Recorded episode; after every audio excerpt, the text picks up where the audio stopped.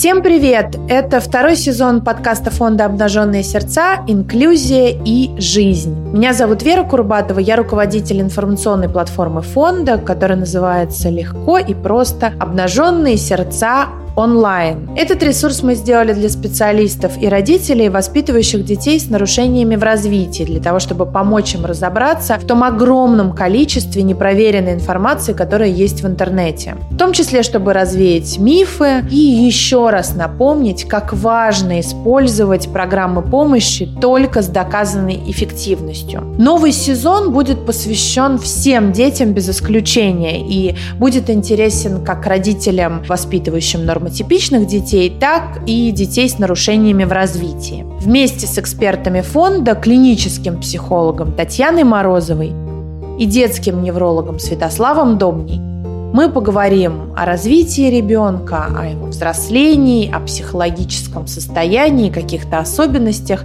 Поэтому оставайтесь с нами, будет интересно. Всем привет! Это подкаст фонда «Обнаженные сердца. Инклюзия и жизнь». А, сегодняшняя тема «Почему ребенку важно играть?». А, вообще, надо сказать, что 16 лет назад, когда Наталья Водянова задумала фонд «Обнаженные сердца», начинался он а, именно с детской инклюзивной площадки, потому что Наталья говорила, что играть для ребенка это необходимость, а не просто праздное какое-то развлечение. Скажите мне, пожалуйста, почему все-таки э, так важно ребенку играть? Ну и вообще, что такое игра? Может быть, э, это не только вот машинки, не только какие-то куклы? Давайте я начну с того, что игра на самом деле свойственна не только людям, но и многим другим живым существам. И на самом деле игра очень тесно связана э, с тем, насколько эти существа адаптивны и могут быть продвинуты в своем обучении достаточно далеко. То есть это связано с тем, насколько длительное детство. Ну, вот, допустим, есть птицы и животные, у которых детство очень короткое, они очень мало играют. Но они на самом деле и более-менее все одинаковые и довольно э, с низким потенциалом обучения. Так вот, детство и игра – это такое очень важное время, когда мы можем развиваться и продвигаться. Это очень честно связано с тем, какими мы будем в будущем. На ответ, зачем точно нужна игра, как она происходит и, эм, собственно, как все это устроено в голове у человека, э, мы вот прям вам сегодня такой ответ не дадим, потому что это очень сложный вопрос. Современная наука только-только приближается к каким-то поискам этих ответов. Но мы знаем, что без игры и без игрушек какими бы простыми и э, самодельными они не были, э, в общем, человеку сложнее развиваться. А с какого возраста начинается игра? То есть это как бы случается при рождении э, как-то органично, или это все-таки навык, которому э, следует учиться? Игра, как мы ее понимаем, когда дети сидят, играют в игрушки и разговаривают, э, это лишь определенная стадия развития игры. Вообще игра начинается практически с самого рождения, это способ познания мира. И игра у новорожденного выглядит несколько иначе, чем игра, допустим, у пятилетнего, семилетнего ребенка или игра у нас у взрослых, когда мы по вечерам собираемся всей семьей и играем настольные игры. То есть игра начинается с самого рождения, и э, первое, что начинает познавать э, маленький ребенок – это мир вокруг себя и э, те люди, с которыми он чаще всего встречается. И первые игры, они носят вот такой вот физический характер, когда мы гладим малыша, малыш нам улыбается, малыш на нас смотрит, ручки протягивает, э, когда мы начинаем сдавать э, попеременно какие-то звуки, а потом ребенок начинает исследовать физический мир. Первая погремушка, например, да? Первая погремушка, Собственные руки, они, оказывается, имеются, ими можно трясти, их можно в рот тянуть. Э, что-то, что можно ухватить в кроватке. И это тоже игра, она просто еще другая, потому что и человечек у нас другой. Правда ли, что вот ну часто вешают погремушки в и кроватку, и э, в коляску, в которую э, вывозят ребенка погулять? Правда ли, что игрушки и вот эти погремушки должны быть обязательно цветные, разноцветные и очень-очень яркие? Или это такой миф? Смотрите, ведь у погремушки у нее сразу несколько функций.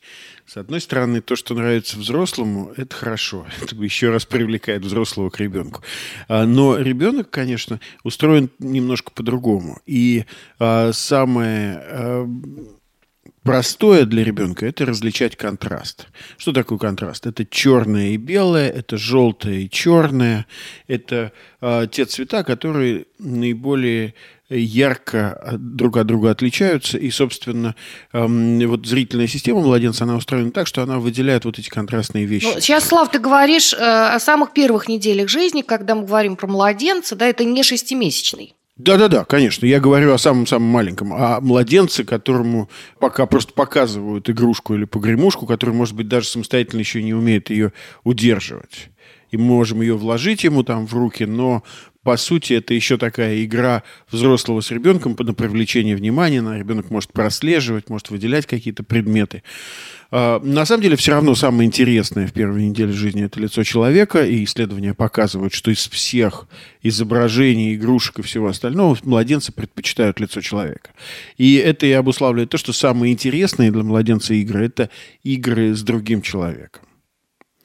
И, собственно, все это тесно связано с исследованием мира. Я начал говорить о том, что зрительная система у младенца немножко по-другому устроена. И да, действительно, в общем, если вы хотите игрушки какие-то самым маленьким, изготавливать самостоятельно или покупать, вот попробуйте их сделать более контрастными. И, может быть, вот сейчас делают с изображением человеческих лиц, которые там, за которыми можно прослеживать. Но они все равно не заменят ваше лицо и общение с вами.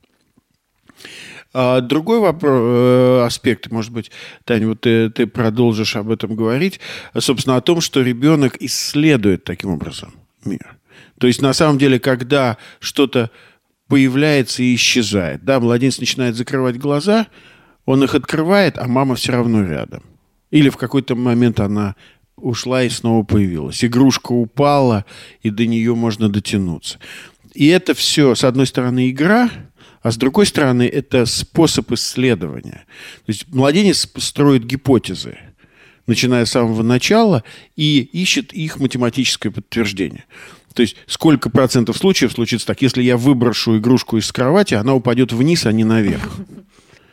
И вы знаете, что дети это делают многократно. Если я стукну ногой по этой штуке, она будет. То есть не звенеть. надо раздражаться. Если я ребенка, когда он выкидывает все игрушки один раз, второй раз, третий, десятый. Это такая уже игра, которая свойственна детям постарше. Это игра, которая появляется после шести месяцев, после э, восьми месяцев часто.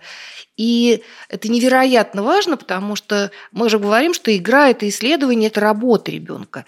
Вот выбрасывая игрушки и глядя на вас, ребенок тренирует очень важную такую штуку, которая называется совместное внимание.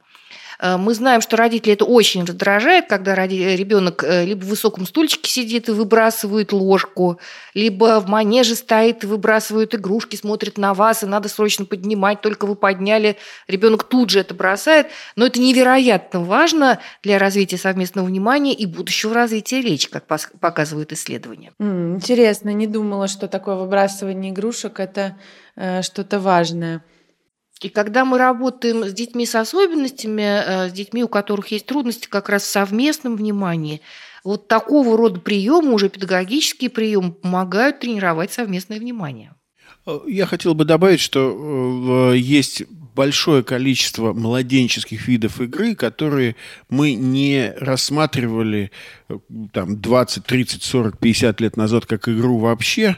И сейчас в бытовом понимании люди часто не видят в этом игру. Допустим, когда ребенок тянет все в рот, и тянет руки в рот, и пытается что-то размазать по столу, и там проливает йогурт, и в нем там пытается что-то такое сделать, на, э, дес, э, сидя за завтраком, обедом или ужином и так далее. Но это все очень важные вещи, которые развивают сенсорные, моторные, координаторные вещи. Младенец не только тренируется двигательно, он еще и смотрит на реакцию взрослых. Он учится пробовать разные вкусы, ощущает свои пальцы и так далее, и так далее. То есть это все, на самом деле, разновидности игры, как мы сейчас знаем.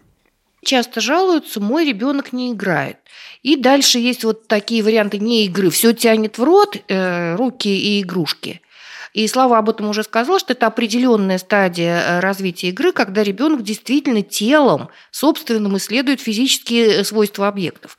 А еще частая жалоба, особенно родителей детей в возрасте около года, э, у моего ребенка полно игрушек, он совсем не играет, он мешает мне на кухне, он стучит по кастрюлям, и его интересуют вот эти вот столовые принадлежности.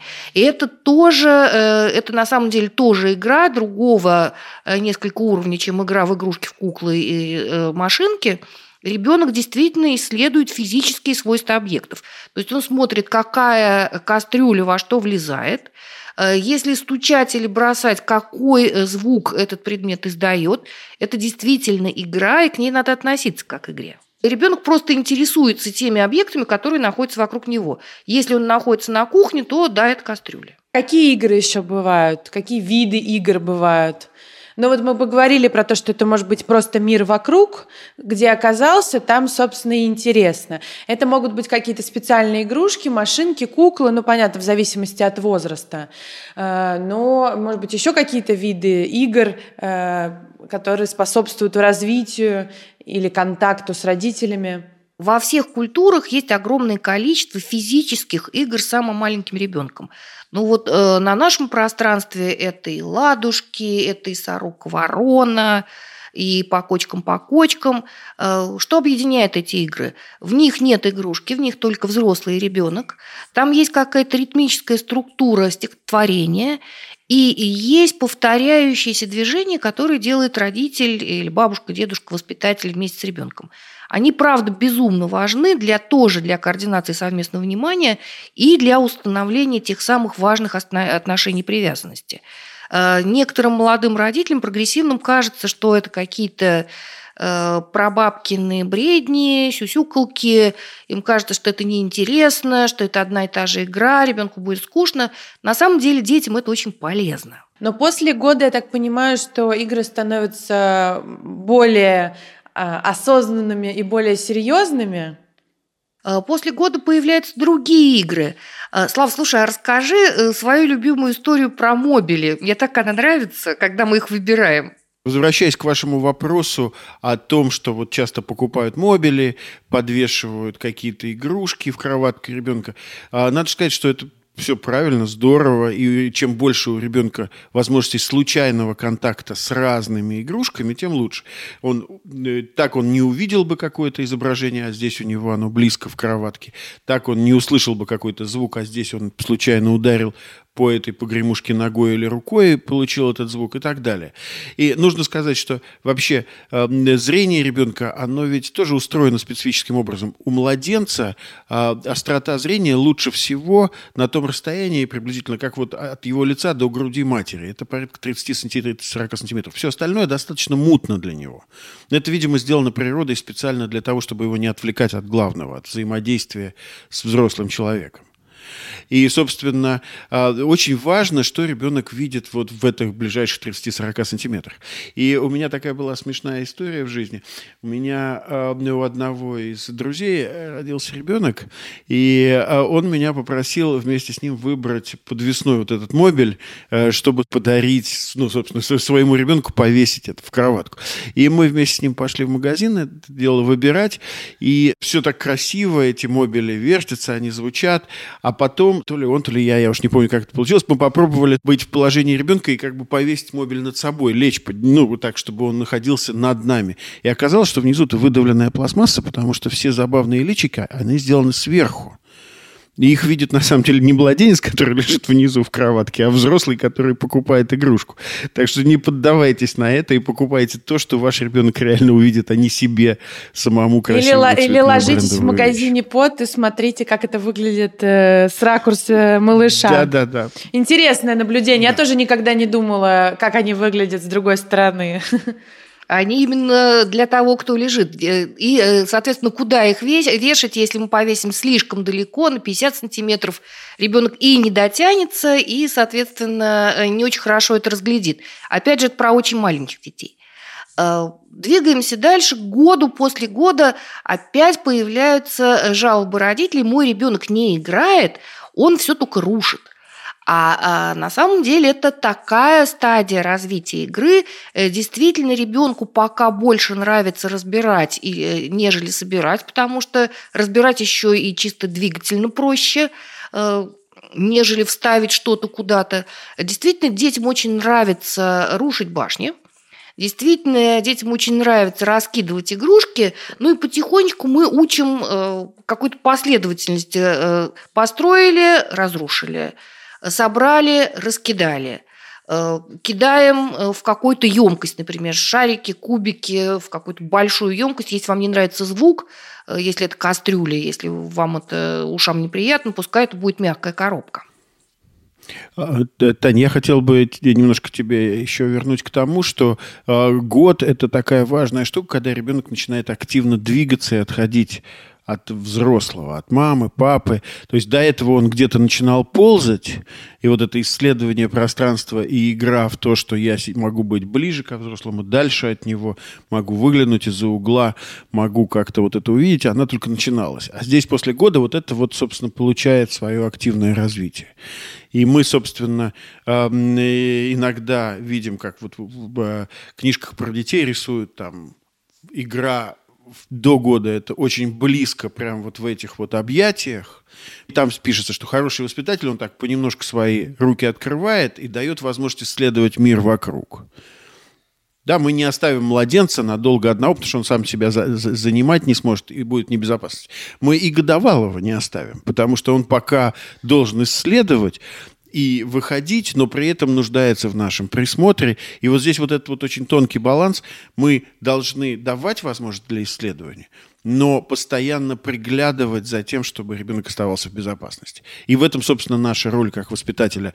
Вот этот баланс сохранять открывать новые возможности, при этом обеспечивая безопасность. Но вот вы мне скажите, то есть получается все равно до года и в год ребенок играет чуть ли не целый день. То есть это все игра, потому что он исследует мир, он ползает, он трогает, он кидает, он, не знаю, строит, рушит, общается с мамой, со взрослыми. Это все игра, да, 24 часа вот. Э... Ну, когда не спит, он играет. Э, здесь, опять же, часто задают вопрос э, родители и очень волнуются часто бабушки, прабабушки, а можно ли играть с едой?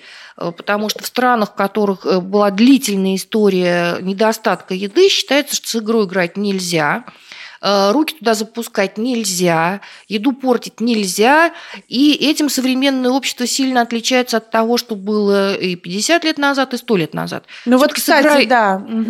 С едой играть можно, если мы действительно не в ситуации лютого голода живем. Э, понятно, что не надо играть со всей едой, которая находится в доме. Можно играть со своей порцией еды, соответственно, ее можно размазывать, можно э, есть руками. Это э, стадия, которая проходит, потому что ребенок много обращает внимания на окружающих. Если мы пользуемся столовыми приборами, ребенок, который размазывает йогурт по столу, будет пользоваться столовыми приборами, а не размазывать йогурт по столу в чуть более позднем возрасте. Если мама беспокоится о том, чтобы ребенок э, съедал свою порцию и чтобы он был сытым, можно разделить и сделать какие-то учебные э, э, приемы пищи, когда мы находимся за столом не для того, чтобы поесть, а для того, чтобы поиграть с едой, повеселиться и какие-то более серьезные моменты, когда а вот сейчас я тебя кормлю, и мы, в общем, хотим это сделать более серьезным, тоже милым, добрым интерактивным образом, но, в общем, менее, может быть, э, игровой обстановки. То есть, на самом деле, это вещи, которые вы тоже можете структурировать. Э, продолжая вот эту вот тему, что мы играем, действительно, мы играем во время еды, мы играем, когда купаем ребенка, ребенок плещется, ребенок играет с какими-то игрушками, которые находятся у него в воде. Мы даже играем, когда переодеваем ребенка, и это часто э, упрощает процедуру переодевания, когда дети не любят, когда им что-то на голову надевают, ну, мы можем превратить это, это в игру и говорить куку. -ку.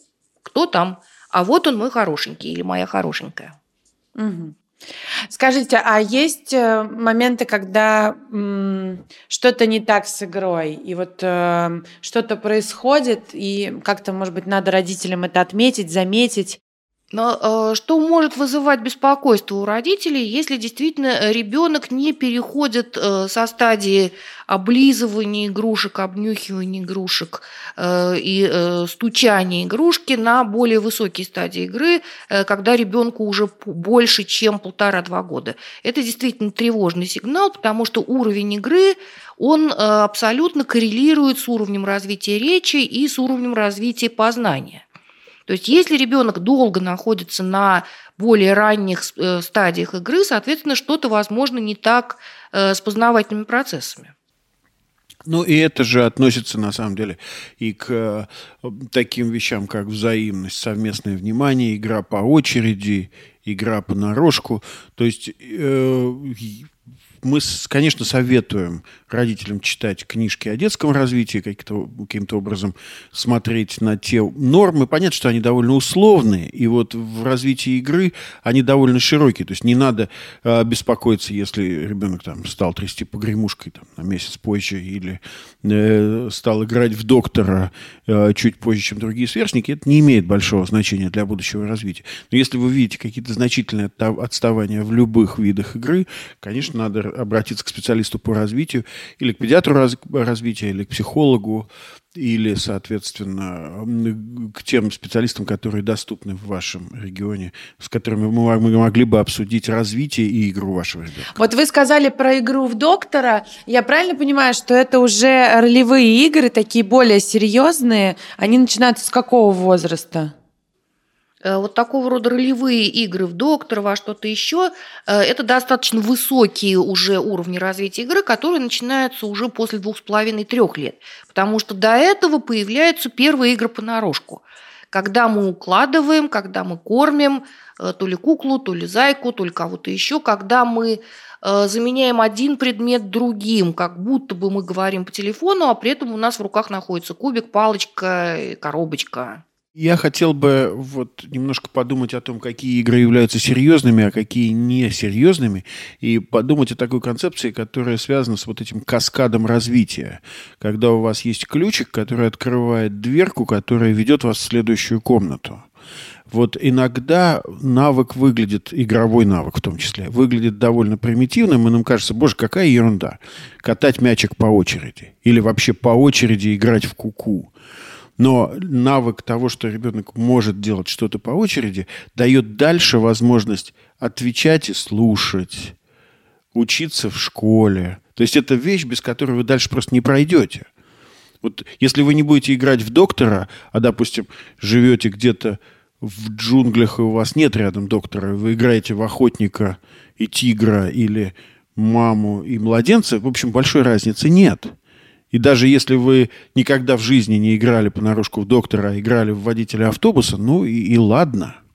А вот если не научиться делать что-то по очереди, если, допустим, не, не, не понять, что объект всегда находится там, куда вы его бросили.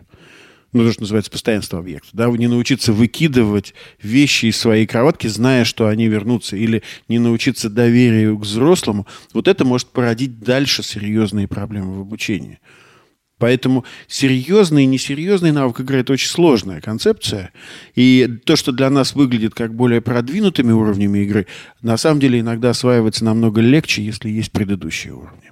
А, я вот э, сейчас читаю книжку «Дай мне шанс» про мальчика из детского дома – Э, и там как раз, э, мне кажется, очень хорошо и наглядно показано, как э, с этими детьми, маленькими, чуть подстарше, практически не играли. И не давали им даже игрушек. И я вот так понимаю, что это, наверное, один из главных дефицитов в том возрасте, когда ребенок должен получить свои кубики, свои какие-то матрешки, куклы, э, и очень важно, чтобы они были у него. А скажите, имеет ли значение количество этих игрушек? Надо ли задаривать маленьких, сейчас огромные возможности, э, надо ли задаривать ребенка эм, всеми этими игрушками разнообразными, чтобы он там, не знаю, каждый день с новой игрушкой играл, выбирал. Или вот эта концепция, когда у ребенка одна любимая игрушка, она тоже как бы важна, и, в общем, нет разницы, много у него этих игрушек или мало. Я хотел бы начать с того, что э, ответ э, прямой на ваш вопрос о количестве игрушек и о том, какие они должны быть, он такой, мы не знаем. Игрушки очень тесно связаны с культурой. Э, в разных культурах они разные, их дается разное количество в разном возрасте, они красятся разными цветами. И прямой корреляции между вообще каким-либо набором игрушек и успехами в будущем, ну вот нет. Есть известная корреляция между тем, что если вы совсем лишаете игровой активности, потому что вы можете сделать любую игрушку своими руками – и тогда, соответственно, и устроить вокруг нее самую интересную игру с ребенком, любого возраста. И при этом вы можете завалить ребенка игрушками и не делать никакой интерактивной игры вокруг, и он просто не будет знать, как ими пользоваться. То есть оба варианта будут наверное, иметь э, какие-то свои особенности. Поэтому э, вот прямого ответа не будет, но мы можем думать о том, какая логика внутри покупки игрушки для ребенка есть и зачем мы можем это делать? Большое количество игрушек для ребенка это неплохо, но все игрушки, которые находятся в, постоянном, в постоянном доступе, может быть, это не лучшая идея, потому что ребенку иногда трудно сконцентрировать свое внимание. Поэтому лучше, чтобы у ребенка было понятное количество игрушек, которые можно убирать время от времени и возвращать их, допустим, через месяц, они будут как новые. А еще хорошо бы, чтобы игрушки хранились в каких-то то ли коробках, то ли контейнерах. Благо сейчас этого достаточно много э, для того, чтобы ребенок знал, как это убирается на место, для того, чтобы ребенок э, во время игры не очень сильно отвлекался, когда э, все игрушки вывалены рядом с ним. Ну и к тому же это спасет наши ноги, потому что когда ночью встаешь, наступаешь на многочисленные игрушки, которые валяются на полу, это достаточно неприятно. Особенно если это маленькие части лего. Да-да-да, вот эти лего-детальки ночью многие мамы знают, даже специальные тапки делают, чтобы защищать ноги. Э, вы говорили по поводу книги про э, дом ребенка, про детский дом. Э, Да-да-да, дай мне шанс. Дай мне шанс. В доме ребенка, в детском доме, если туда зайти, там обычно огромное количество игрушек – вот эти огромные куклы, зайцы, они сидят на своих местах, они сидят на стульчиках, есть уголочек с посудой, что-то еще, а дети к ним не подходят. Э, не то, что там игрушек нет, потому что многие люди думают, что там их нет, они приносят туда, их мешками тащат. Э, здесь как раз вот эти ранние стадии игры пропущены, когда маленький ребенок должен играть э, с человеком. А там играть, общаться не с кем – и э, дети просто не подходят к игрушкам, они скорее э, раскачиваются, они скорее э, рассматривают собственные пальцы, сосут их в рот, тащат. И это как раз показатель вот этой вот эмоциональной депривации. А игрушек в детских домах полно. А, ну да, там просто э, книжка описывает события 90-х, э, поэтому, возможно, там и был дефицит, в том числе игрушек. Но ясно одно, что вот нельзя пропускать определенные стадии э, развития игры, потому что каждая стадия дает в последующем как бы шаг вперед. Это да, как и фундамент. Мы да, и мы не можем начать э, ролевую игру в доктора или там, не знаю, водителя трамвая, если мы э, не усвоили как бы все стадии до. И нам будет гораздо сложнее играть в дальнейшем по очереди, если мы не прошли вот эту стадию э, детских потешек или физических игр, когда то я делаю, то ты делаешь, то то вместе делаем. Э, потому что многим детям часто в игре, когда э, они становятся старше, когда нам надо дожидаться своей очереди, э, сложно ее дожидаться. Я хотел бы добавить еще одну очень важную э, какую-то особенность игры.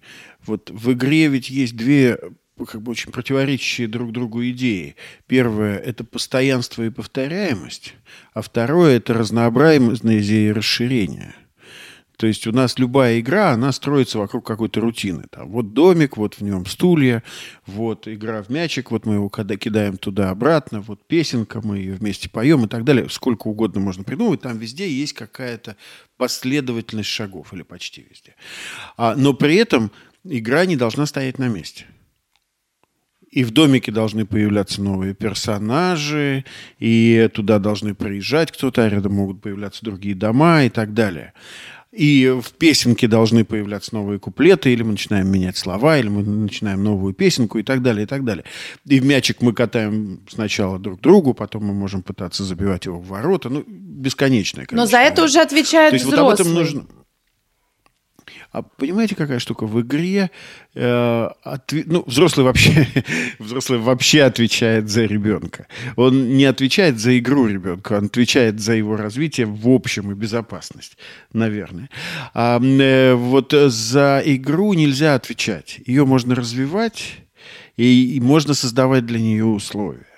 Но в, чтобы игра оставалась игрой, она не может превращаться в обучение.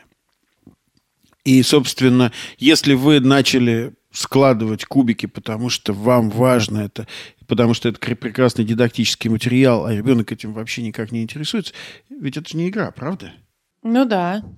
Как бы мы ни называли это, это игрой перестает быть. Если это замечательный дом, который мама или папа купили, потому что у них был такой же в детстве, я имею в виду, игрушечный, кукольный, и они начинают его там навязывать ребенку, а ребенок не хочет в него играть, потому что он хочет там я не знаю, железную дорогу или играть в пони или что-то еще. А ведь это тоже не игра.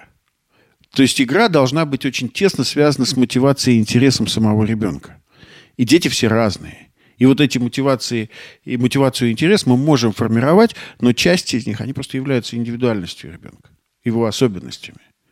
И вы наверняка знаете, да, вот хотели учить музыке, а пошел балет или наоборот – или у кого-то мечтали, что станет математиком, а в итоге э, получился пианист или водитель автобуса, что тоже прекрасно. Но э, мы все разные, и часть этого формируется под влиянием окружения, в том числе и того, с кем мы играем, во что мы играем, и как эти окружающие люди с нами взаимодействуют. А часть, она заложена в нас и ведет нас. Да? Я, я люблю вот этот суп – а вы любите другой. Не потому, что меня кто-то научил любить этот суп. Я попробовал 10 разных супов, а полюбил только этот. Так же и с игрой. Я хочу, чтобы, вот, может быть, в результате нашей передачи создалось очевидное понимание того, что игра отличается от обучения. Это разные вещи. И игра строится всегда на мотивации ребенка. Но, но тем не менее, взрослый все-таки должен как-то участвовать и помогать. Потому что э, хорошо, если дети играют сами с собой и, и могут это делать часами. Но иногда э, нужна какая-то помощь, нужна какая-то э, э, какой-то сценарий или какая-то история придуманная. Э, вот, вот с этим помогает взрослый, как я понимаю.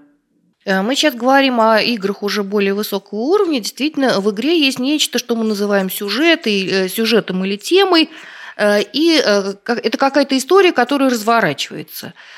Если мы играем в доктора, то приходят пациенты, у них болят руки, ноги, им надо делать уколы, бинтовать, потом надо что-то делать дальше, должен быть следующий пациент и так далее. И это тоже обучение, просто обучение другое для ребенка. Обучение на себя примерять разные роли, обучение диалогу, обучение тому, что делает доктор. Как мы можем поломать эту игру, мы видим это сплошь и рядом и у родителей, и у специалистов. Э, оставим для примера игру в доктора – Э, приходит пациент, э, приходит к доктору, и вдруг взрослый начинает задавать вопросы. Кто это? Как он говорит?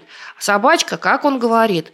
Э, сколько у нее лап? А это что, кубик? Он какого цвета? Шприц большой или маленький? А бинт длинный или широкий? И так далее. И это совершенно другие методы обучения, которые в игре совершенно не являются подходящими потому что смысл и ценность игры, она как раз в обменах и в продолжении этой истории, а не в постоянные ответы на вопрос, кто это, какого цвета, какого размера, как это будет по-английски, потому что это как раз сюжет убивает. Скорее вопрос тогда такой, а, как а, взрослому не порушить как раз игру, но помочь, начать в ней а, участвовать, ну и как-то взаимодействовать с ребенком. Во всяком случае, может быть, вот этот тандем ребенка и взрослого, он тоже дает многое для развития. Игра ведь она как танец. Будь то э, танец двоих или танец большого коллектива танцевального, когда игры становятся групповыми и там командными. А, мы, по сути, смотрим на партнера, читаем его сигналы, следуем какой-то мелодии или сценарию. И, собственно, вот эти вот составляющие, они и есть. Да, мы, мы следим за тем, что интересует нашего ребенка. Мы знаем, что приятно нам. Допустим, ребенку может понравиться, я не знаю, ковыряться где-то там в земле, но мне это неприятно. И значит, мы там не сможем играть. Значит, я выберу другое место, где я возьму чистый пластилин и попробую сделать то же самое, что заинтересовало моего ребенка, и поиграть с ним в то, во что я могу играть. Или мне может быть безумно интересно э, все, что связано с самолетами, а мой ребенок еще слишком маленький или вообще не интересуется самолетами. И мне придется, наверное, подумать о том, что интересует ребенка, или подать эти самолеты так, чтобы они заинтересовали его это вот постоянное э, следование за партнером и мелодией, но при этом предложение своих каких-то вот новых шагов. Но при этом, наверное, важно, что ребенок э, в большинстве случаев должен как-то сам инициировать эту игру. То есть э, это еще тоже какая-то задача взрослого создать такую среду, в которой ребенок сам начинает играть, хочет играть и что-то предлагает и вовлекает уже в эту историю взрослого. Это же. Э, тоже важно, да? Это важно, чтобы э, и ребенок умел и имел такую возможность что-то инициировать. Есть дети, которых э, приходится учить играть, и приходится инициировать взрослому, но взрослый действительно должен играть. Он не должен брать на себя роль учителя или стороннего наблюдателя. Ну-ка, я сейчас давай, вот мы тут поиграем, ты играй, я буду смотреть. Нет. Э, если это игра, то э, как Слава говорил, как в танце танцуют оба. И действительно играют, а не поучают или не наблюдают. Мне немножко режет ухо слово «должен» вместе со словом «игра». Угу. Потому что если «должен», то будет очень трудно играть. Потому что в игре все-таки главное – это спонтанность и удовольствие. И вот, вот здесь я как раз все время возвращаюсь к тому, что мы присматриваемся к тому, что ребенка интересует, ищем то, что интересно нам. Это как с подарком, с выбором игрушки. Если вы подарите ребенку игрушку, которая абсолютно не подходит ему по возрасту, по интересам, то вы и не сможете вместе с ним поиграть в нее. Да, вы подарили игрушку, которая интересует ребенка, а потом сели рядом с ним и начали играть в эту там, собачку или куклу или машинку. Но она уже интересует его, он ее хотел. Или mm-hmm. она. А, но я, кстати, вот э, хочу сказать, что мне кажется, не все взрослые умеют играть с детьми, э, и, наверное, каждому осознанному родителю есть э, за что себя поругать. Вот я могу, например, сказать, что мне не очень удаются игры с маленькими детьми, они мне как-то совсем не интересны, и, может быть, от этого плохо получаются. Но ужасно ли это? Ведь я правильно понимаю, что не только мама может играть с ребенком, и если в каком-то возрасте ей это делать совершенно вот не получается, то, в общем, и ничего страшного. Э, да? Есть более игручие люди, есть менее игручие люди. В этом действительно ничего страшного. Надо постараться быть менее серьезным. Э, потому что, правда, не просто играть совсем маленьким ребенком, с ним особо не поговоришь. И играет он недолго, играет он не так, как мы привыкли играть взрослые люди. Он, правда, стучит, пузыри пускает, там, э, издает смешные звуки. И когда приходится некоторых родителей учить играть, а такое бывает действительно, э, мы пробуем повторять за ребенком то, что он делает, и вносить какие-то элементы неожиданности. Стучали, стучали, стучали, не знаю, палкой по кастрюле, потом раз, кастрюлю на голову надели. Надо не бояться быть дурашливым. Говорят ли что-то об этом психологи или э, специалисты по детскому развитию? Есть ли какое-то значение у вот э, э, любимой игрушки? Дети, не знаю, играют с каким-то своим любимым зайцем, и этого зайца э, и к себе в кровать э, на ночной сон, и в какие-то путешествия, и в чемодан, и везде, значит, с этим зайцем, ну или вместо зайца все что угодно. У многих детей есть вот эта любимая игрушка, и некоторых родителей это раздражает, потому что если ребенок не отпускает от себя эту игрушку, таскает ее везде, спит с ней, она часто теряет товарный вид, она такая какая-то немножко облизанная, это может быть одноглазый заяц, э, собака с надорванным ухом, и очень хочется ее заменить, и дети обычно очень расстраиваются, либо очень хочется ее постирать и сделать ее какой-то вот очень гигиенически э, понятной. Э, Все-таки исследования показывают, что э, ребенка успокаивает вид именно той игрушки, которая есть, в том виде, в котором она есть. Понятно, что надо поддерживать гигиену, если это упало в грязь или случайно в борщ попало, действительно это надо помыть, но стараться делать ее чистой или менять ее на что-то другое не надо, потому что главный смысл вот этой игрушки, она постоянная, она знакомая, и она успокаивает. Мы с вами э, обсудили большое количество вопросов, но э, вот даже по ходу я поняла, что э, вопросы только прибавляются. И начиная от того, есть ли разница между игрой мальчиков и девочек, а в какие игры лучше мальчикам играть, а в какие не играть, а насколько они должны быть натура... натуралистичными или они должны быть вымышленными и какими-то придуманными. А есть ли разница игры детей с особенностями развития? А можно ли, например, играть в планшет, и он может ли заменить все остальные игрушки. Давайте договоримся, что об этом поговорим с вами в следующий раз, чтобы не растягивать э, этот эпизод до бесконечности. А сегодня тогда попрощаемся и будем обещать э, слушателям, что поговорим обязательно про игру еще раз. И, может быть, даже не один. Спасибо вам огромное э, тогда и до встречи. Спасибо большое. Спасибо большое.